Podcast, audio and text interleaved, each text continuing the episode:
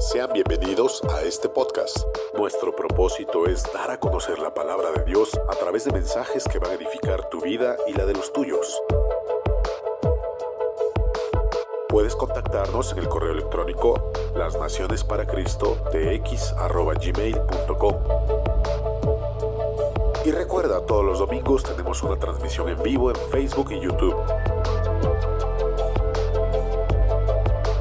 Suscríbete y comparte. Somos las Naciones para Cristo.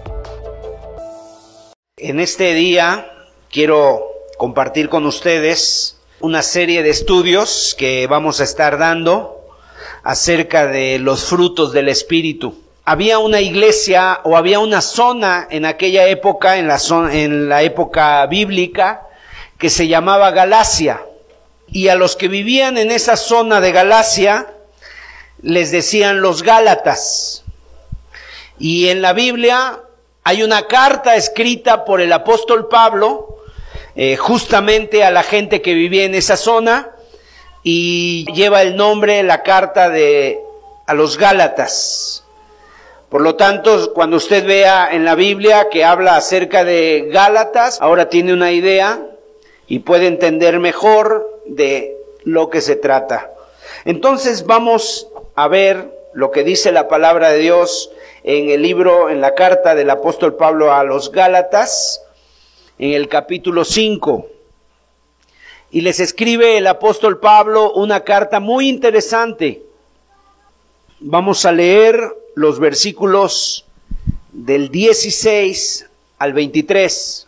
Digo pues, andad en el Espíritu y no satisfagáis los deseos de la carne, porque el deseo de la carne es contra el espíritu, y el del espíritu es contra la carne. Y estos se oponen entre sí para que no hagáis lo que quisiereis. Pero si sois guiados por el espíritu, no estáis bajo la ley, y manifiestas son las obras de la carne, que son adulterio, fornicación, inmundicia, lascivia, idolatría, hechicerías, enemistades, pleitos, celos, iras, contiendas, disensiones, herejías, envidias, homicidios, borracheras, orgías y cosas semejantes a estas, acerca de las cuales os amonesto, como ya os lo he dicho antes, que los que practican tales cosas no heredarán el reino de Dios. Déjeme hacer un pequeño comentario a este párrafo que acabamos de leer. Cuando la Biblia habla de la carne, la Biblia habla aquí de la carne. Yo les soy honesto, cuando yo leí por primera vez esta parte de la carne y leí que hablaba de la carne, yo pensaba en la carne como la que tú y yo conocemos. Inclusive llegué a pensar en la carne que venden en la carnicería. Y entonces yo dije, bueno, ¿qué de malo tiene eso? Yo me preguntaba. Pero bueno, no se refiere a ese tipo de carne. No se refiere a ese tipo de carne, sino que se refiere a nuestro ser interior. Se refiere a aquellas cosas que nos llevan o que nos quieren llevar a hacer cosas que no queremos hacer. A eso se refiere la carne. Se refiere a la tendencia que todos tenemos. Yo lo tengo, tú lo tienes de hacer cosas que no le agradan a Dios. Esa es la carne. Y Pablo en otra carta decía, porque lo que no quiero hacer, eso hago. Y lo que quiero hacer, no lo hago. Y entonces aquí nos habla también acerca de esas cosas malas que, que, de repente están en tu vida y es una tendencia hacia la carne, hacia, hacia esa algo interior que te empuja a querer hacer cosas que inclusive llega un momento en que tú ya no quieres hacer. Y aquí nos dice qué es el mal. El mal nos los dice en el verso 19 y nos menciona las obras de la carne. Y nos dice ahí, si lo volvemos a poner el texto, son adulterio, fornicación, inmundicia, lascivia, idolatría, hechicerías, enemistades, pleitos, celos, iras, contiendas, disensiones, herejías, envidias, homicidios, borracheras, orgías. Y pues, como siguiendo en la lista, pues dice, y cosas semejantes a estas. Ahora, es una lista muy interesante esta, porque en la misma lista, si tú te das cuenta, en la misma lista donde pone el homicidio al mismo nivel, o sea, pone el homicidio, matar a una persona, lo pone con el adulterio. ¿Y qué es el adulterio? Una relación extramatrimonial, una relación fuera del matrimonio, o una relación sin estar casado, o con otra persona que no es tu esposo o no es tu esposa. También pone en la misma lista los celos. Y alguien dirá, bueno, pero ¿qué tienen de malo los celos? ¿Por qué son tan malos? Si no son tan malos los celos, están en la misma lista junto con otro tipo de pecados más terribles. Pleitos. Personas que siempre están peleándose. Personas que siempre están contendiendo con otras personas. Y todo está en la misma lista y todos tienen la misma factura que dice, no heredarán el reino de Dios. No heredarán el reino de Dios, dice el verso 21, acerca de los cuales os amonesto, como ya os lo he dicho antes, que los que practican tales cosas no heredarán el reino de Dios. Estas obras de la carne dice que son manifiestas, o sea, salen a la luz. Tarde que temprano salen a la luz en la vida de una persona. Dice también que estas obras de la carne son, dice aquí que los que practican tales cosas no heredarán, o sea, son cosas que se practican, cosas que están ahí y la gente las está practicando. Y que estas cosas te impiden entrar en el reino de Dios. O sea que no importa quién seas, si eres una persona que has estado en el Evangelio mucho tiempo, si eres una persona cristiana, o si eres una persona que de repente fuiste cristiana pero ya no lo eres.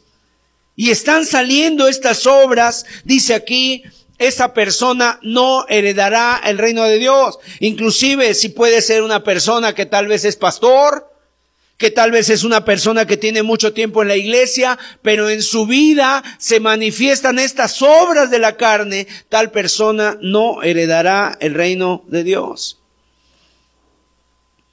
Es muy interesante lo que le escribe Pablo a la carta de los Gálatas porque Fíjate que en los Gálatas las personas estaban dejando de confiar en Cristo para estar confiando en sus obras. Estaban confiando en sus obras. Ahí en Gálatas, el apóstol Pablo llegó, les predicó el evangelio, se levantaron personas que confiaron en Dios, que tuvieron su, que pusieron su confianza en Dios, se arrepintieron. Pero después que Pablo se fue de ahí, llegaron un grupo de personas llamados los judaizantes. Y los judaizantes eran judíos que entonces les estaban queriendo enseñar a ellos o les estaban enseñando que ellos, aparte de confiar en Jesús, qué bueno que confiaste en Jesús, pero tienes que hacer otras cosas. Entre ellas circuncidarte, entre ellas guardar ciertos, ciertas fiestas. Y entonces eso les llevaba a que las personas estaban dejando su confianza en Jesús y esto estaba pasando estaban regresando a practicar las obras de la carne. Entonces, aquí precisamente luego sigue en la carta el apóstol diciendo, hay un cambio. O sea, la lista está, es una cosa, pero El versículo siguiente, verso 22, leamos todos juntos lo que está ahí. Y espero que yo les voy a pedir una cosa, que para esta serie de estudios que se van a estar teniendo acerca de los frutos del Espíritu Santo, que usted se aprenda de memoria estos dos versículos que vamos a leer. Versículo 22 y 23.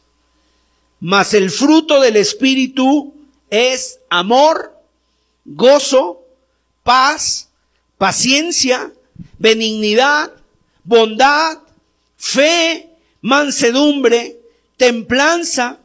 Contra tales cosas no hay ley. Pero los que son de Cristo han crucificado la carne con sus pasiones y deseos. Si vivimos por el Espíritu, andemos también por el Espíritu. Y aquí nos da la escritura dos listas muy contundentes. Dos listas. La lista de las cosas que no debemos hacer. La lista de las cosas que el apóstol Pablo llama la carne. Las obras de la carne, que son obras que desagradan a Dios, son obras que te impiden el paso al reino de los cielos y son obras que son manifiestas. O sea que la gente se va a manifestar o va a manifestar esas malas obras. Pero en la segunda lista nos da las características de lo que Dios quiere que sea lo que se identifique en nuestra vida, lo que nos identifique como cristianos, y es lo que vamos a estar estudiando. Por cierto, aquí la palabra de Dios nos habla de un camino, nos habla de una senda, y este camino, por un lado, el camino de las obras malas, es lo que la gente común camina. Algo que se tiene dentro de nosotros que nos empuja al mal. Pero el otro camino es el camino de Dios. El camino que quiere que Dios y que quiere que nos identifique en nuestra vida se llama el fruto del Espíritu. Y, y, la palabra dice fruto del Espíritu, habla en singular. Aunque nos menciona que tiene nueve características, nueve cosas, pero es un solo fruto, con nueve descripciones de ese fruto del Espíritu Santo. Y lo vimos, dice, es amor, gozo, paz, ¿qué más? Paciencia, benignidad, bondad, fe, mansedumbre y templanza. Son nueve descripciones del fruto del Espíritu Santo. Estas son las características que deben identificarnos a nosotros como cristianos. Si tú eres cristiano, te debes de identificar con estos frutos del Espíritu en tu vida. Deben de estarse mostrando en tu vida. Y yo quiero señalar en este momento que, número uno, ni se les ocurra que usted en sus propias fuerzas puede decir que no a las malas obras o a las obras de la carne. O sea, ni se te ocurra a las cosas negativas de la vida, a ese impulso.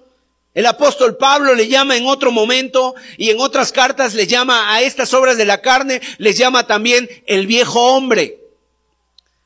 Le llama la vieja naturaleza, la antigua manera de vivir. Bueno, a estas cosas no se les vaya a ocurrir a ustedes el luchar contra eso en sus propias fuerzas. Porque no vas a poder, no lo vas a lograr. Tampoco se te ocurra de alguna manera tener el fruto del Espíritu Santo en tu propia fuerza, porque no vas a poder, te vas a frustrar. Hay personas que probablemente empiezan un día diciendo, hoy le voy a echar ganas, voy a tener amor, hoy voy a tener paciencia, pero a lo largo del día lo estás haciendo por tus fuerzas y llega un momento en que de repente los problemas, los hijos, las situaciones de trabajo, eh, las situaciones con compañeros que te rodean o el tráfico de la ciudad o la llegada tarde, etcétera, de repente explotas y te frustras y dices, no, no, no puedo. Solo la ayuda del Espíritu de Dios puede hacer que un cristiano o puede hacer que una persona abandone las cosas de su antigua manera de vivir, de la carne, y comience a experimentar el poder de Dios, el fruto del Espíritu Santo en su vida. Solamente por la ayuda del Espíritu Santo de Dios. O sea, en otras palabras, no vas a poder solo. Lo vas a poder lograr con la ayuda de Dios. Es importante que tú entiendas esto.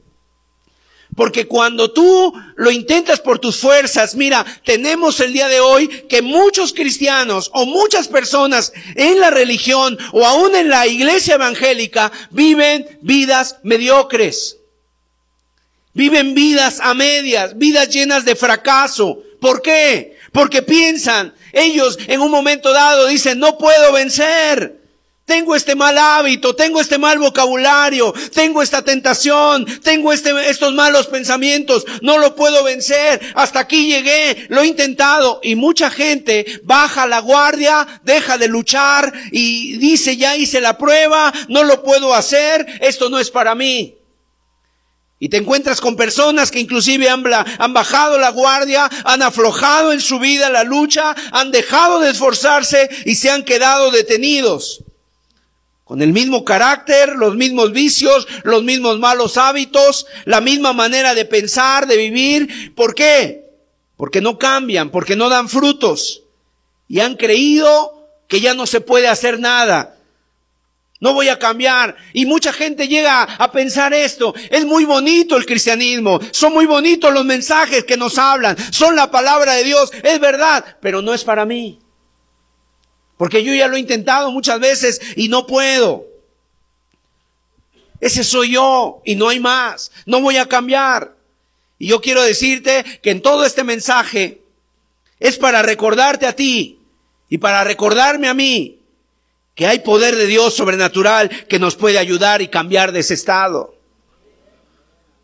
Que me puede dar Dios la victoria sobre esos malos hábitos, que me puede dar la victoria Dios sobre ese vocabulario incorrecto, que me puede dar Dios una, una transformación, una victoria sobre los pensamientos, sobre las tendencias. Que cuando yo digo, yo con esto no puedo, bueno, hay alguien que sí puede ayudarnos, es Dios, es el Espíritu Santo de Dios. Yo no sé si usted alguna ocasión o alguien de los presentes, seguramente alguien, habrá algunos que sepan cómo se puede domesticar a un elefante. ¿Cómo, cómo domestican a un elefante? Para contener a un elefante que en su edad adulta llega a pesar, no sé, tres toneladas, se necesita una tremenda pared de concreto. Porque un elefante adulto enojado puede empezar a destruir, a destruir todo, tumbar una pared, destruir una, una, cualquier cosa, una jaula, una cadena. No hay, no hay poder para esa fuerza que tienen estos animales, ese, ese tamaño, esa magnitud. No hay fuerza que los pueda detener. Pero entonces, ¿cómo le hacen para domesticarlos? Bueno, resulta que cuando el elefante es pequeño, cuando apenas está creciendo, atan una de las patas del elefante a una soga gruesa y esa soga la ponen en una estaca muy firme y lo dejan ahí.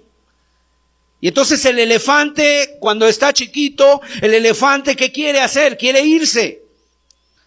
Hace fuerza, Tal vez muerda la soga con su, con su, este, nariz ahí, quiere agarrar la soga, empieza a darle vueltas, a darle vueltas a la estaca, pero no la puede vencer.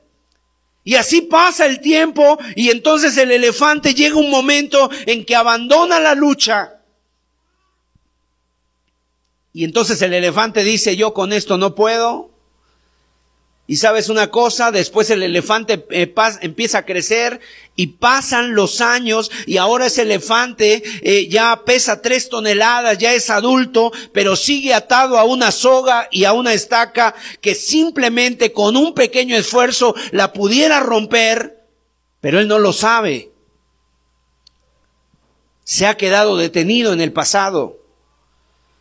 Ha quedado eh, con esa experiencia de la infancia con una marca que le dice, con esta estaca y con esta soga no se puede y el elefante no lucha más. Y sabes una cosa, así hay muchas personas el día de hoy. Inclusive así hay muchos cristianos que en su vida adulta están detenidos como personas como ese elefante. Yo no puedo cambiar. Ese soy yo. Con esto yo no puedo. Ya no voy a luchar más. Y yo te puedo decir que la única persona que te puede ayudar para cambiar es el Espíritu de Dios. Tú no puedes, pero Dios sí puede. Dios lo puede hacer con tu vida porque lo ha hecho con muchos. Lo ha hecho con muchas personas en el pasado y no y contigo no va a ser la excepción. Dios lo puede hacer y el poder del Espíritu Santo en tu vida. Ahora, el texto nos habla de que es el fruto del Espíritu Santo. Y quiero decirte que esa frase, frutos, para que aparezcan, para que los frutos aparezcan, primero hay que sembrar. Nadie va a recoger frutos si no siembra primero. Y yo quiero aquí hacer una pequeña distinción. Hay algunas personas que cuando se refieren al fruto del Espíritu Santo, la actitud que toman es que como si el Espíritu Santo es el que va a producir ese fruto en nosotros y entonces lo único que tenemos que hacer es esperar. Si ese fuera el caso, quiero decirte, no tendría ningún propósito esta plática. Porque entonces lo que podríamos hacer ahorita, vamos a cerrar nuestras Biblias, cierren sus ojos, eh, pongan sus brazos así, este, cierren sus brazos y vamos a esperar aquí que nos caiga el fruto del Espíritu. Y hay mucha gente que se la lleva así y seguramente está esperando que algo pase. Quiero decirte que no va a pasar porque es un fruto, no es la enseñanza bíblica, no es la enseñanza del pasaje. La enseñanza del pasaje es que en lugar de vivir en la carne, vivamos en el poder del Espíritu Santo y caminemos en el Espíritu. Pero para poder caminar en el Espíritu Santo tenemos que aprender a sembrar. Y eso es lo que vamos a estar aprendiendo en este estudio. Y este estudio, estos estudios van a ser sobre el fruto del Espíritu Santo. Así que yo le voy a invitar a que este domingo, como el siguiente, no falte. Se van a estar viendo los frutos del Espíritu Santo. Entonces, hay que aprender a sembrar amor para poder cosechar amor en nuestro carácter y en nuestra vida. Es la enseñanza.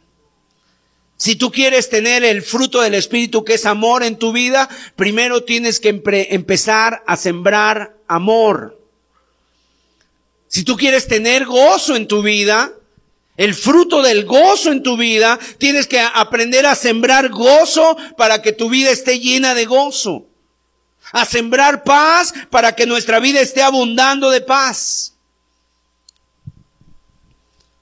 Hay cuatro cosas que yo te quiero señalar en este mensaje que es introductorio en relación a la siembra.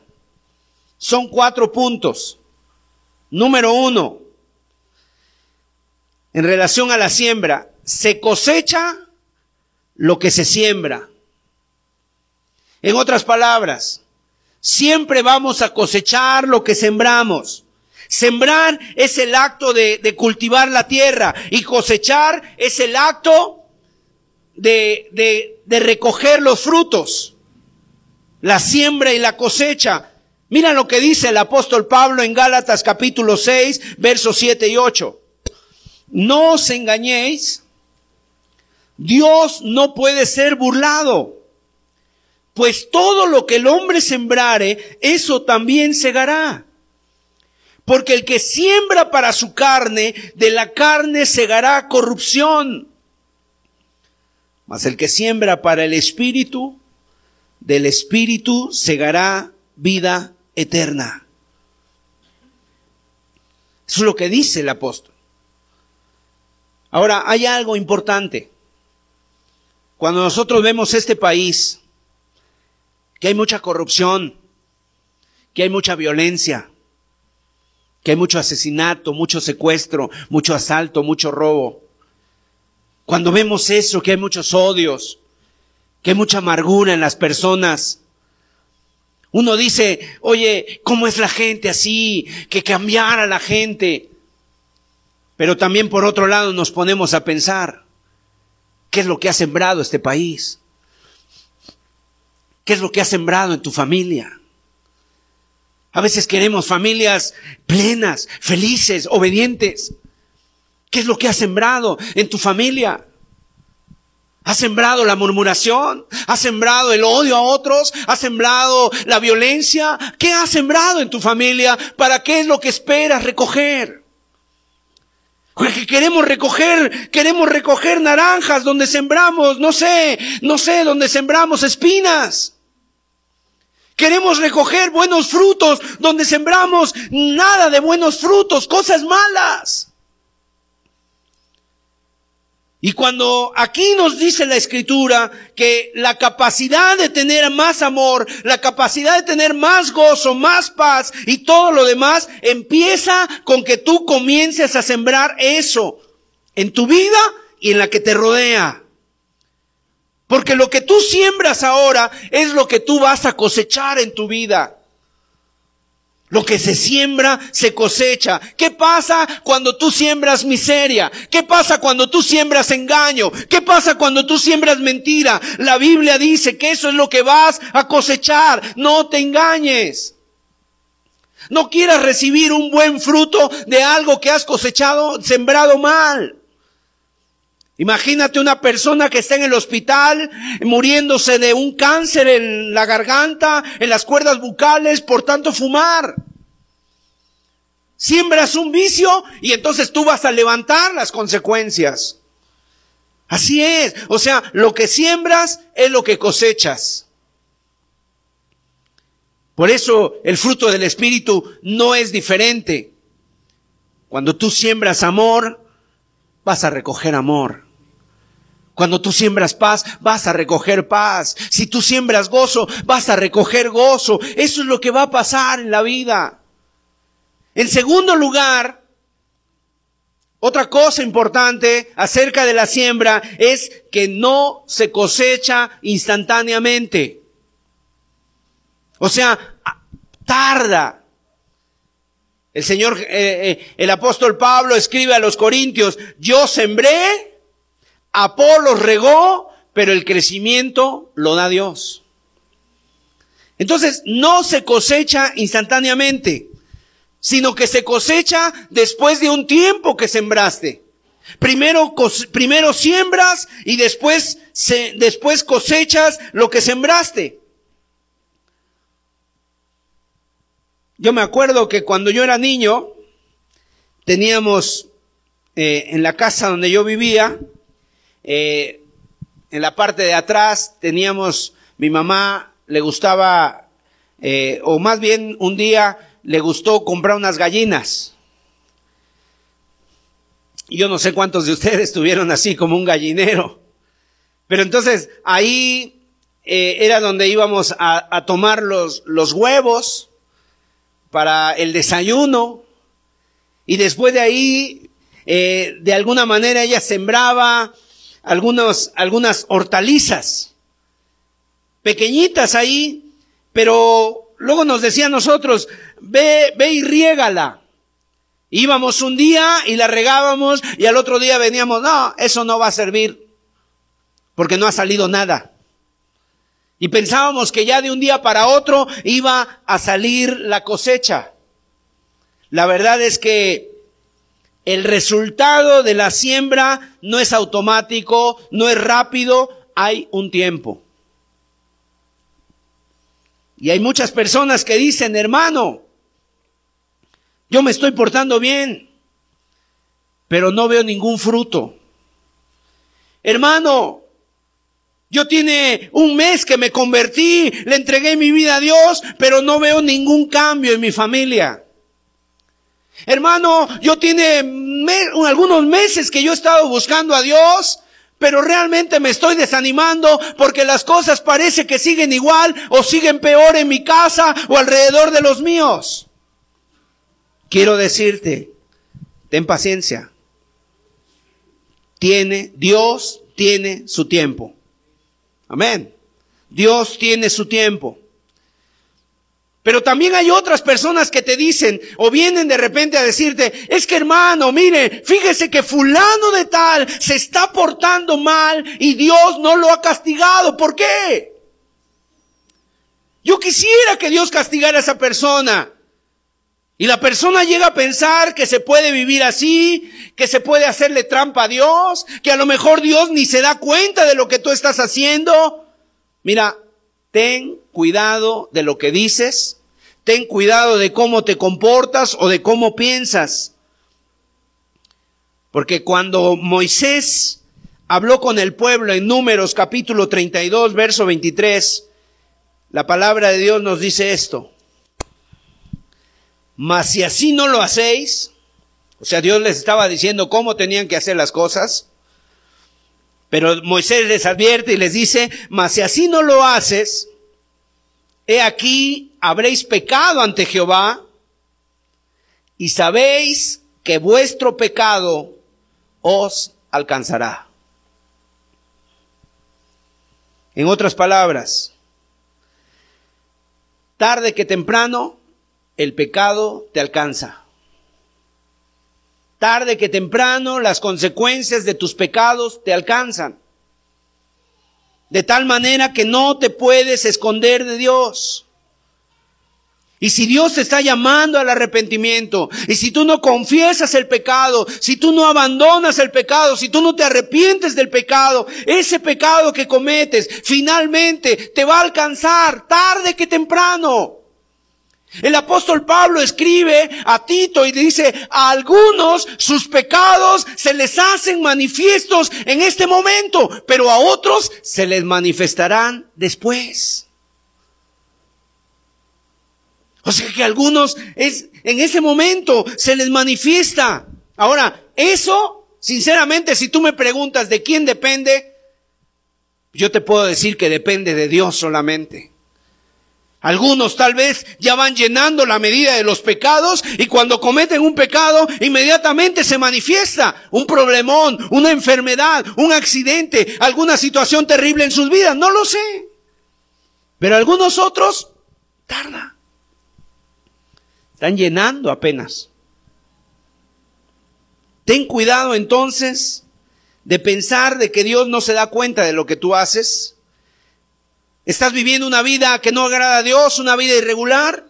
¿Estás teniendo hábitos pecaminosos? Nadie se da cuenta. Tú piensas, ni Dios se da cuenta. Dios no hace nada. Ten cuidado, porque tarde que temprano el pecado te alcanza. Hay una carta que, hay un libro de un profeta donde dice a aquellos hombres que dicen que Dios no hará ni bien ni mal.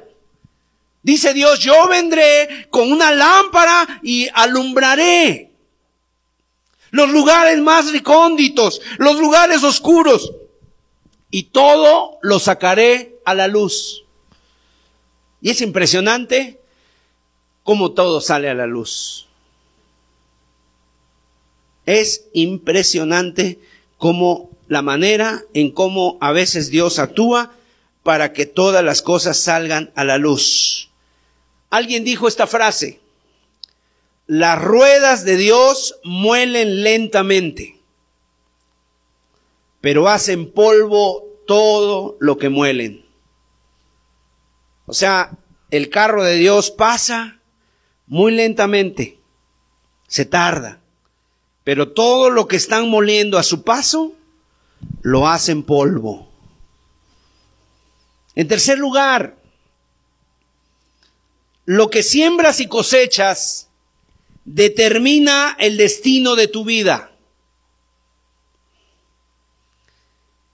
Y, quisiera pedirle a, la hermana que, que pone los textos, a ver si me puede escribir este pensamiento ahí en la pantalla. Siembra un pensamiento, cosechas una acción. Siembra una acción, cosechas un hábito.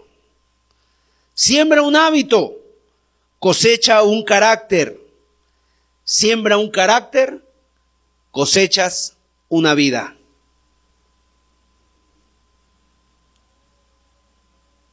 Todo comienza con los pensamientos en la mente. Y quiero decirte que los peores errores que cometiste en tu vida, ahora no te distraigas pensando en esos errores. Piensa en uno solamente.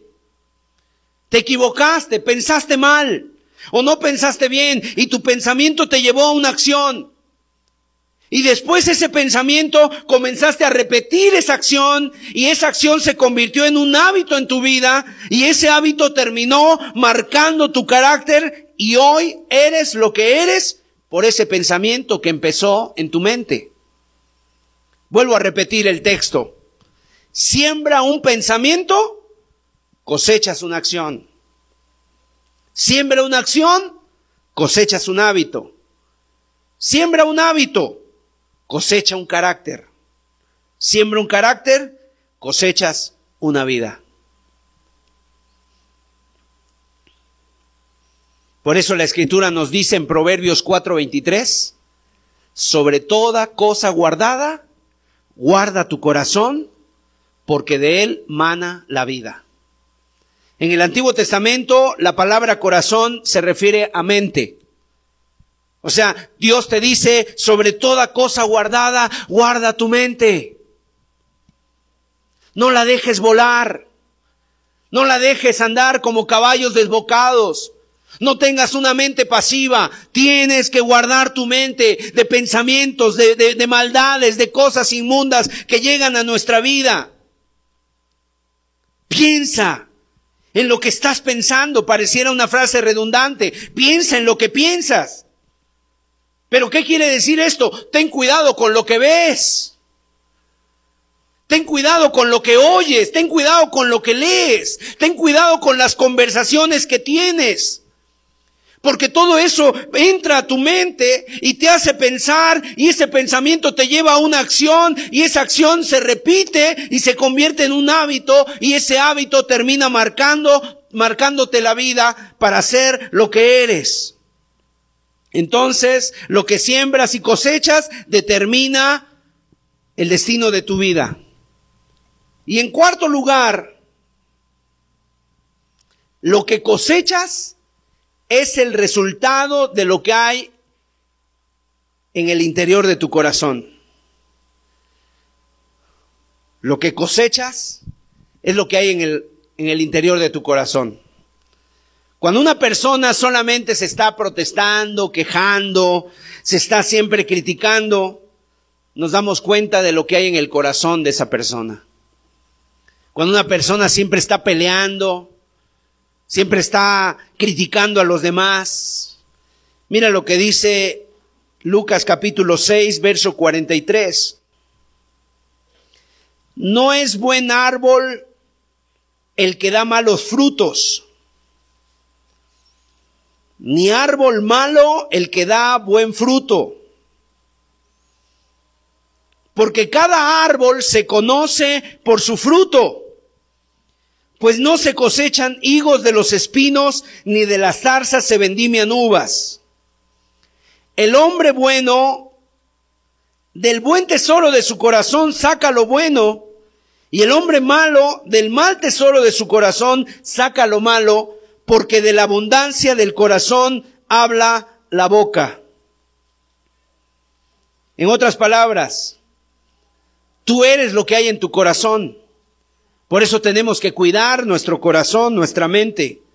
Por eso tienes que aprender a limpiar tu corazón, tu mente, tus pensamientos, a sembrar en tu corazón cosas o semillas de semillas de frutos que agraden a Dios a, cultivar ahí en tu corazón semillas de Dios que traigan paz, que traigan, que traigan armonía a tu, a tu vida interior y a los que te rodean. Yo le pregunto a usted en esta tarde, ¿qué estás sembrando en su vida? ¿Qué estás poniendo en tu mente? ¿Con qué estás ocupando tu tiempo? ¿Qué es lo que te preocupa? ¿Qué es lo que te domina? ¿Eres una persona que continuamente navegas por el Internet? En el Internet hay mucha basura, hay tanta basura, hay un mundo de inmundicia ahí y todo está al alcance de tus dedos. Dicen, al alcance de tus cuatro dedos está todo ello. ¿Por qué nada más es darle clic? Y ahora ni siquiera de tus dedos, ahora con uno de tus dedos en el celular. Todo está al alcance y es sorprendente la cantidad de personas que se llaman a sí mismas cristianas que visitan páginas de pornografía, páginas sucias, páginas inmundas, inmorales, sucias. Si tú visitas eso, si tú te metes en eso, si tú te, tú vas a quedar atrapado a esas, a esas cosas y en tu mente va a estar un mundo de, de basura ensuciando tu mente, tu vida y tu corazón. ¿Y cuántas personas el día de hoy son, están atadas, están ahí totalmente esclavizadas a eso? ¿Por qué? Porque se metieron a ese tipo de cosas, no cuidaron su mente, no cuidaron su corazón. Y es algo triste Obviamente tú vas a tomar la decisión de lo que vas a hacer con tu tablet, con tu computadora, con tu celular, con tu control remoto de tu televisión para mirar lo que quieres. Pero mira, eso va a terminar destruyendo tu vida. Va a estar destruyendo tu mente porque no cuidas lo que entra en tu mente, afecta tu vida. Y las consecuencias las vas a llevar tú y al rato tú vas a decir, bueno, ¿qué pasó aquí? ¿Por qué estoy viviendo de esta manera? ¿Por qué no puedo yo hacer esto? Y, vas a meterte en tantos problemas. Y la Biblia dice que los que practican tales cosas no heredarán el reino de Dios. O sea, Dios no se va a poder establecer contigo. Lo que tú eres es lo que hay dentro de tu corazón.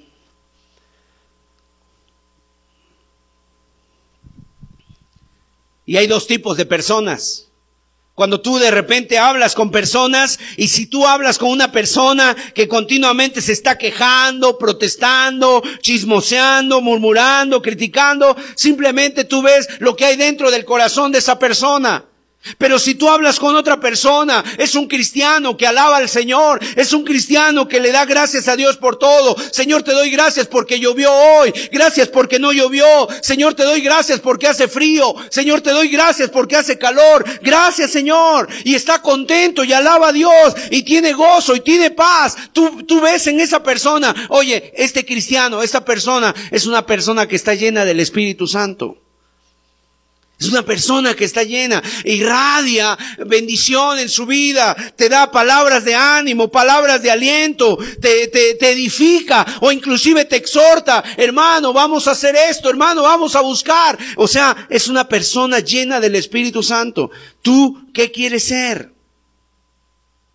¿Quieres ser una persona llena del Espíritu Santo?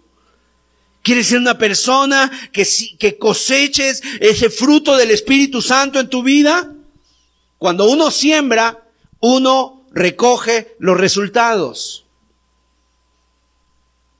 Y dice la Biblia, mira los frutos, el fruto del Espíritu. El primero es el amor. El fruto del Espíritu Santo, quiero decirte, nos hace más parecidos al Señor Jesús. Primera de Juan 4:8.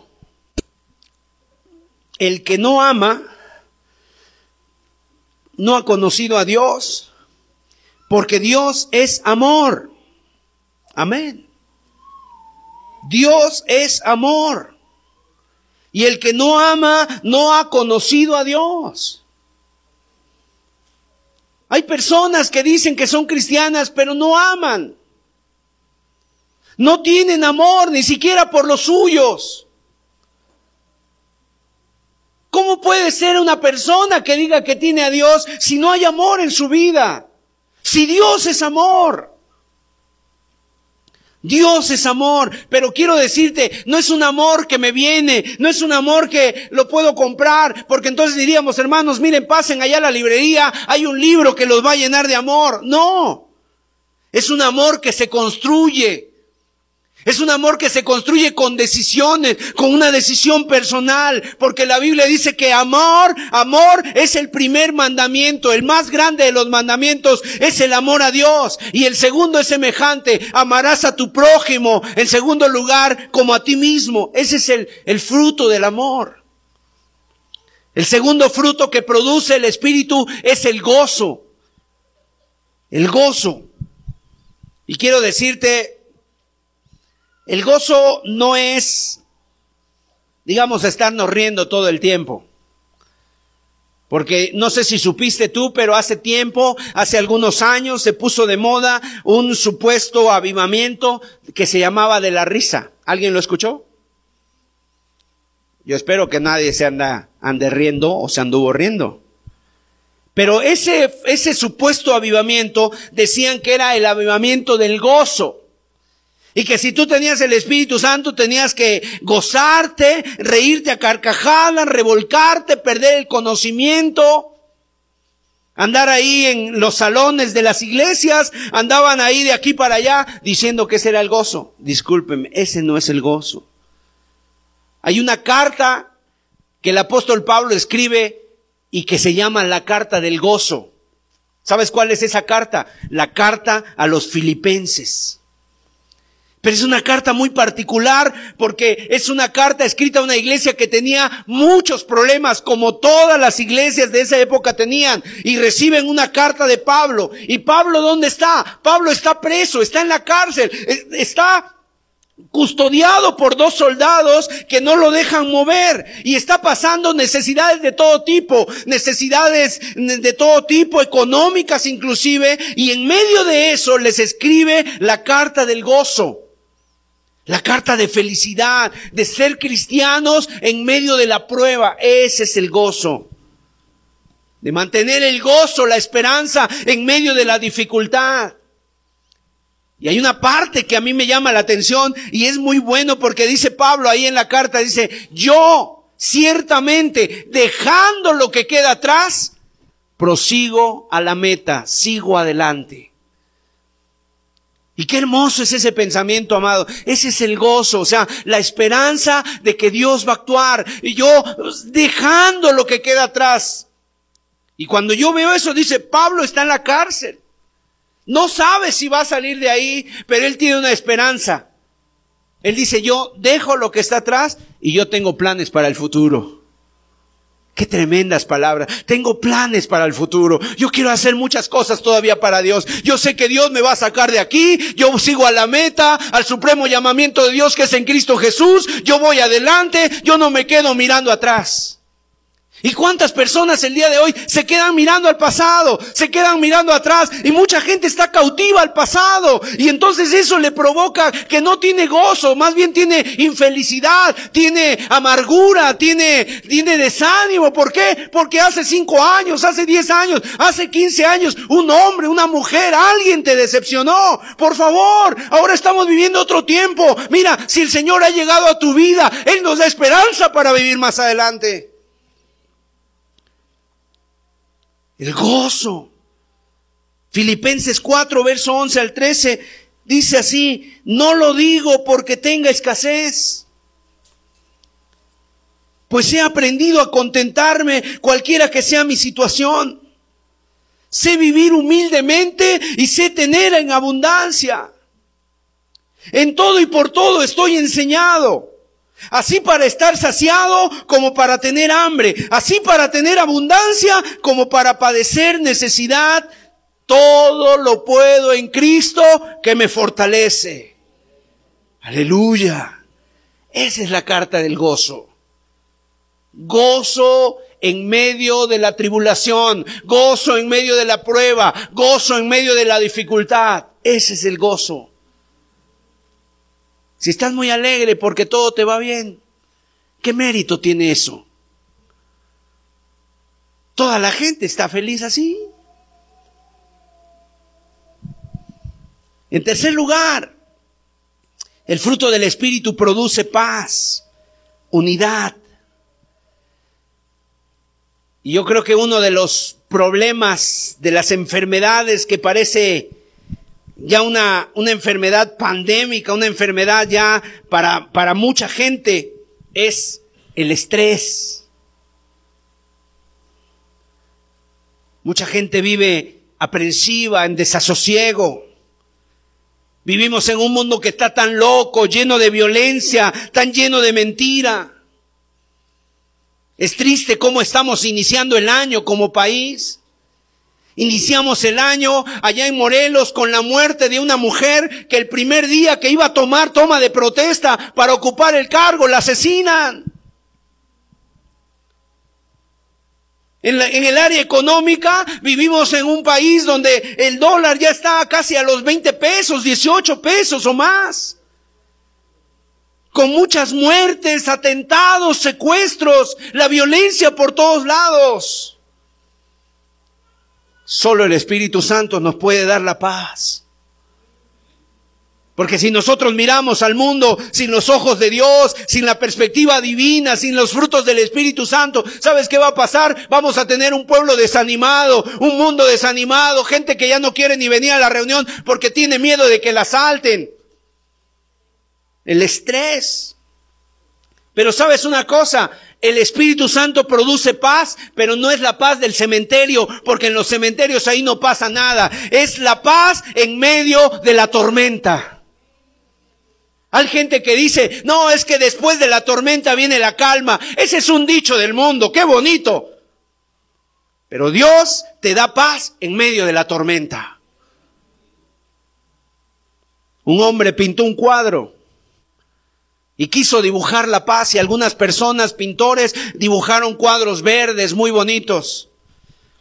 Pero finalmente el cuadro ganador fue el que puso un nombre y pone a un pájaro que está, a un pajarito que está en su nido atrás de una catarata, de una cascada, donde miles de litros de agua por segundo caen y, se desparraman y se oye ahí fuerte y el pajarito está allá atrás en su nido, atrás de la cascada. Esa es la paz que Dios nos da. Puede haber tormenta, puede haber situaciones difíciles, puede haber situaciones fuera que, que, que, la verdad eh, estén fuera de control, pero el Espíritu Santo nos da paz. Hay una mujer en la Biblia que se le muere su hijo. Y entonces manda a llamar al profeta Eliseo, Elías. Y entonces va y viene el profeta y le dice, ¿qué hay contigo, mujer? ¿Todo está bien contigo, mujer? Y la mujer, ¿sabes qué le responde? Hay paz. Todo está bien. Y el hijo estaba ahí, muerto. Y hacía frío el hijo. Pero todo está bien, dijo ella. ¿Por qué? Porque yo sé que Dios vive. Porque yo sé que si Él viene, Él va a hacer un milagro en mi hijo. Esa es la paz que necesitamos en este tiempo y solo el Espíritu Santo la puede dar. En cuarto lugar, el fruto del Espíritu produce compasión, paciencia, el fruto del Espíritu hace que dependas cada día más de Dios. Te da fe. Te ayuda a que vivas una vida de autocontrol, una vida de templanza. Si esos frutos que tú y yo, para que esos frutos que tú y yo necesitamos estén en nuestra vida y crezcan en nuestra vida. Hermanos, yo no sé ustedes, pero yo por lo menos, yo sí quisiera tener en mi vida más amor. Yo sí quisiera tener en mi vida más gozo, más paz, más autocontrol. Señor, trabaja en mi vida, Señor, eso que me hace falta, que crezca en mi vida, que crezca mi fe, que crezca mi templanza, Señor. Yo lo quisiera en mi vida. Hasta que todos, es todo esto tiene un fin. ¿Sabes cuál es el fin? ¿Cuál es la meta? ¿Hasta cuándo? Hasta que todos reflejemos a Cristo. Cuando yo refleje a Cristo, cuando tú reflejes a Cristo, cuando alguien diga, ese hermano trae la presencia de Cristo. Esa hermana, esa familia tiene la presencia de Dios en su vida. Cuando alguien diga eso, hermano, pudiéramos nosotros decir, Señor, ayúdame para que yo nunca te deje de mirar a ti, porque esto no es de mí, esto viene de ti. ¿Cómo se hace esto? Tres cosas. ¿Cómo podemos llevar a cabo esto? Número uno, un amor por la palabra de Dios. ¿Quieres que tu vida cambie? ¿Quieres que tu vida tenga fruto espiritual? Que incluya el amor, que incluya el gozo, la paz. ¿Sabes? Todo eso, número uno, ama la palabra de Dios. No la dejes de estudiar, no la dejes de leer. Salmo capítulo 1, verso 1 al verso 3, dice así la escritura.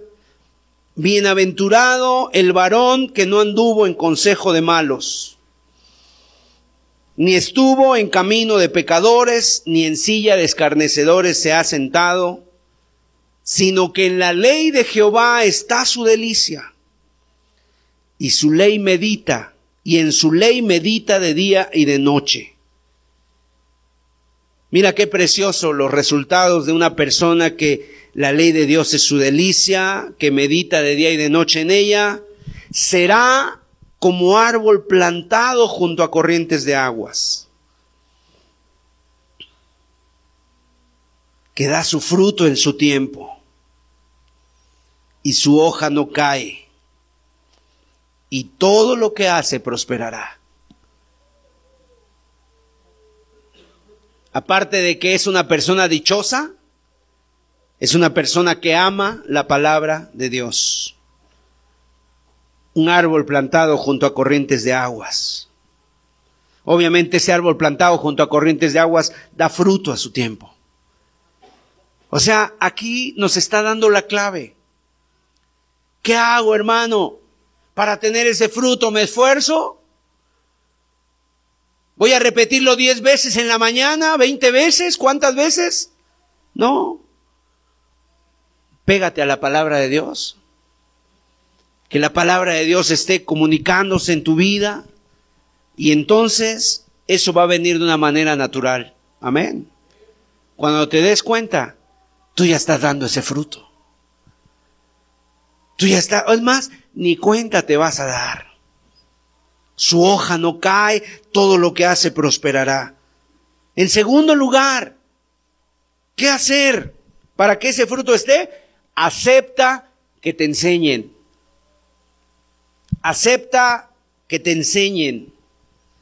En otras palabras, abre tu corazón y tu mente a que otros te enseñen la palabra de Dios.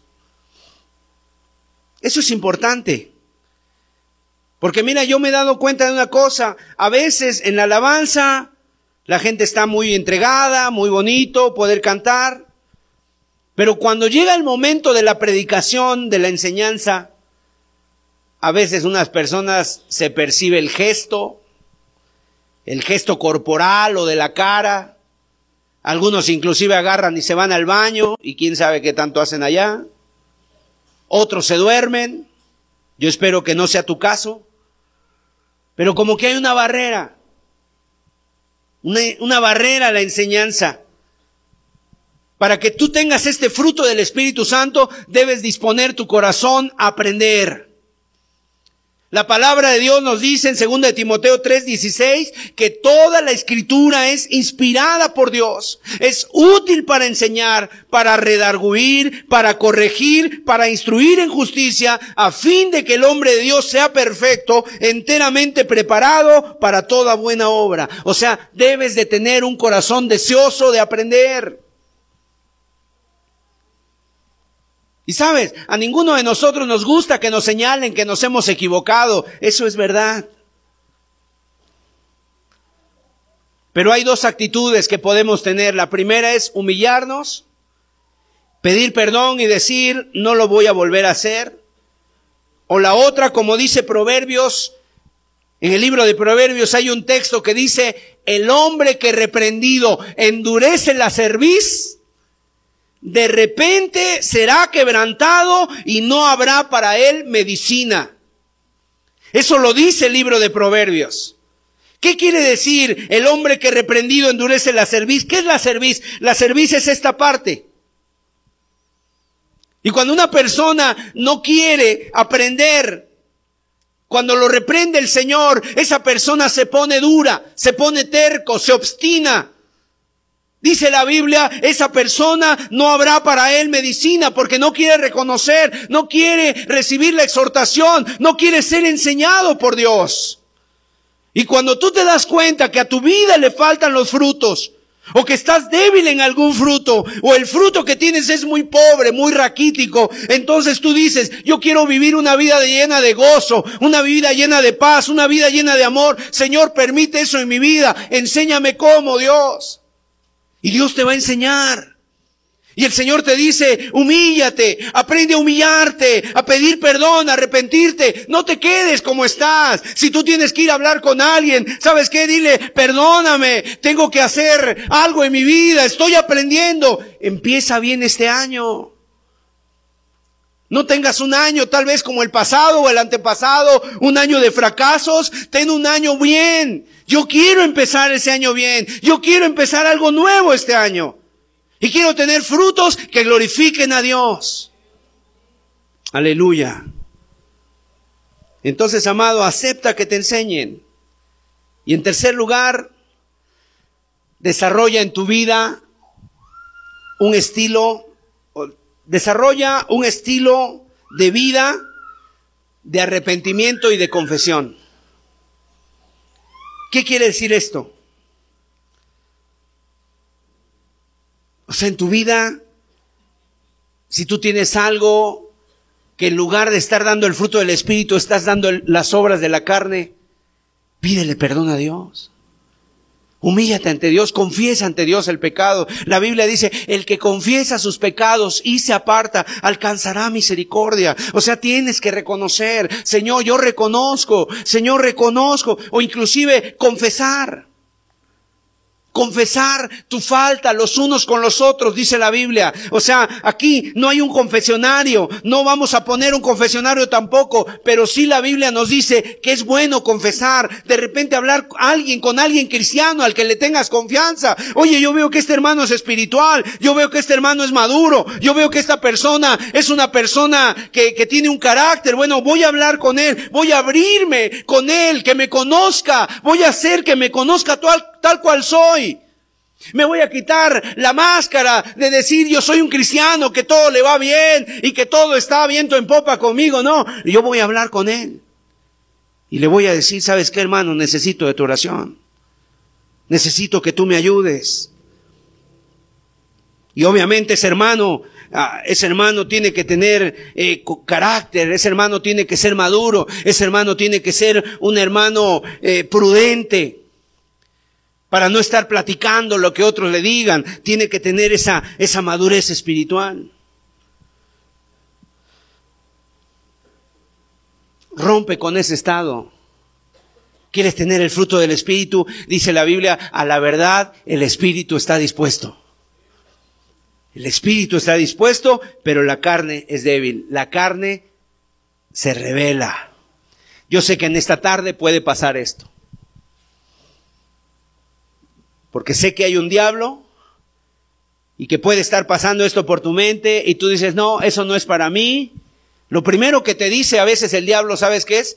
Este mensaje le quedaría muy bien a mi mamá, pero no vino. O a mi primo o a mi tío. Ese mensaje no es ni para tu mamá, ni para tu tío, ni para tu primo, es para ti. Amén. En segundo lugar, Puedes decir, ¿y este hermano quién es? Para que me traiga este mensajito. No, déjame decirte, simple y sencillamente, lo que hemos hablado hoy es la palabra de Dios. Es la palabra de Dios y lo que Dios quiere para tu vida. Ahora la pregunta es, ¿tú lo necesitas? ¿Cuánto tiempo llevas y qué fruto has dado del Espíritu en tu vida? Necesitas del Espíritu Santo. Necesitas del fruto del Espíritu. Cuando leemos la lista del de fruto del Espíritu, sinceramente tenemos mucho que confesar y una de las cosas de confesar es decirle, Señor, la verdad, me falta mucho esto. Pero cuando leemos la otra lista la otra lista nos sentimos expuestos, porque decimos, Dios, a veces todavía salen esas cosas en mi vida. Ahora la pregunta es, ¿qué hay más en ti? ¿Hay más de las obras de la carne o del fruto del Espíritu? ¿Hacia dónde está la balanza en esta mañana o en esta tarde?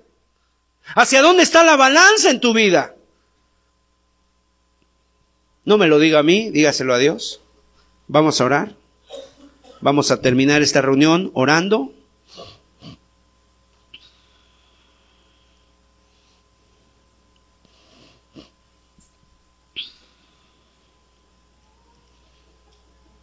Padre Santo, nos encontramos, Señor, en este segundo domingo del 2016.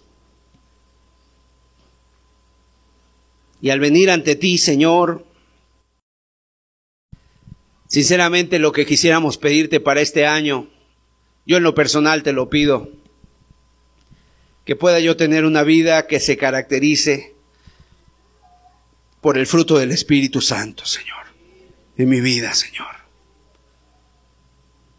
Yo te pido, Señor, que sigas actuando en mi vida, Señor.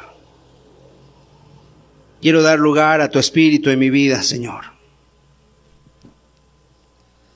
Dios, gracias, Señor, porque tú te preocupas más por lo que somos que por lo que hacemos. Porque lo que realmente somos, Señor, es lo que tú ves, no lo que hacemos, Señor. Podemos hacer muchas obras, podemos hacer muchas cosas, inclusive predicar. Pero si no tenemos el fruto del Espíritu, Señor, dice tu palabra, si no tenemos amor, venimos a ser como el címbalo que retiñe. Si no tenemos amor, no tenemos nada, Señor. Ni siquiera te conocemos, Señor. Padre, ayúdanos, Señor. Ayúdanos. Queremos tener en nuestra vida la abundancia de esos frutos espirituales, Señor. Padre Santo, por lo que, lo, que entendemos es que tú quieres ver en nosotros cada día más la imagen de tu Hijo Jesús. Y yo te pido que se vea en esta iglesia, Señor. Empieza por mí, Señor. Empieza por los hermanos que predican aquí, Señor. Empieza por los hermanos que sirven, los que reciben en la puerta, Señor. Los que cuidan los vehículos allá afuera, Padre. Los que están en un área de servicio, en la alabanza, Señor. Porque a veces, Señor amado, cuando no está ese fruto del Espíritu, puede haber hasta exabruptos ahí entre los hermanos.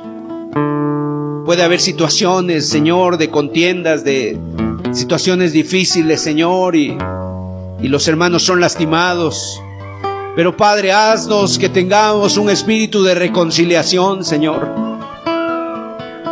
Que con nadie estemos mal, que con nadie tengamos cuentas pendientes, Señor. Que el Espíritu Santo nos ayude a ir y amar, a tener la paz, Señor, a buscarla, Señor